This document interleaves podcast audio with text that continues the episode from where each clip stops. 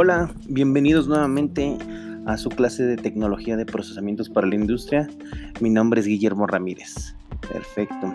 Ya una vez que tuvimos nuestro test 1 en la semana anterior, seguimos con nuestro temario y nos toca ver el tema 6, que es tecnología de procesamiento de cereales y oleaginosas.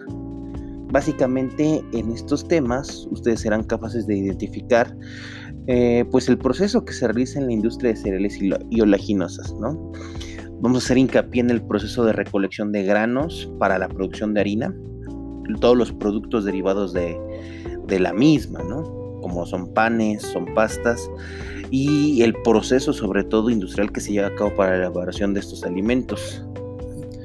También, pues vamos a ver por qué es importante identificar que pues dichos productos son de los más consumidos a nivel mundial y que, bueno, en pocas palabras también les va a tocar a ustedes reflexionar cuáles han sido los pros y los contras del consumo desmedido de, de dichos alimentos. Ya después que pues lean lo que es el tema 6, van a pasar a lo que sería eh, la actividad de, de, esta semana, que es de nueva cuenta un foro. Es el denominado foro 2, básicamente pues, en él, lo que van a tener que hacer es responder la, pregunta detonante.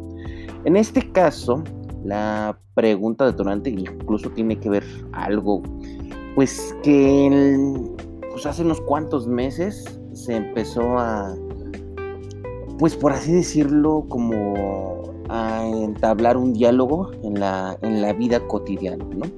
¿Cuál era esto? Pues básicamente lo que nos decía es que es si el procesamiento del pan comercial perjudica la mala alimentación del mexicano. Entonces esto tiene mucha relación con lo que prácticamente eh, un año más menos pues ya tenemos con estos nuevos etiquetados, ¿no? Que nos indican, pues, qué productos tienen algún exceso de azúcares o de algún otro tipo de conservadores y demás, ¿no?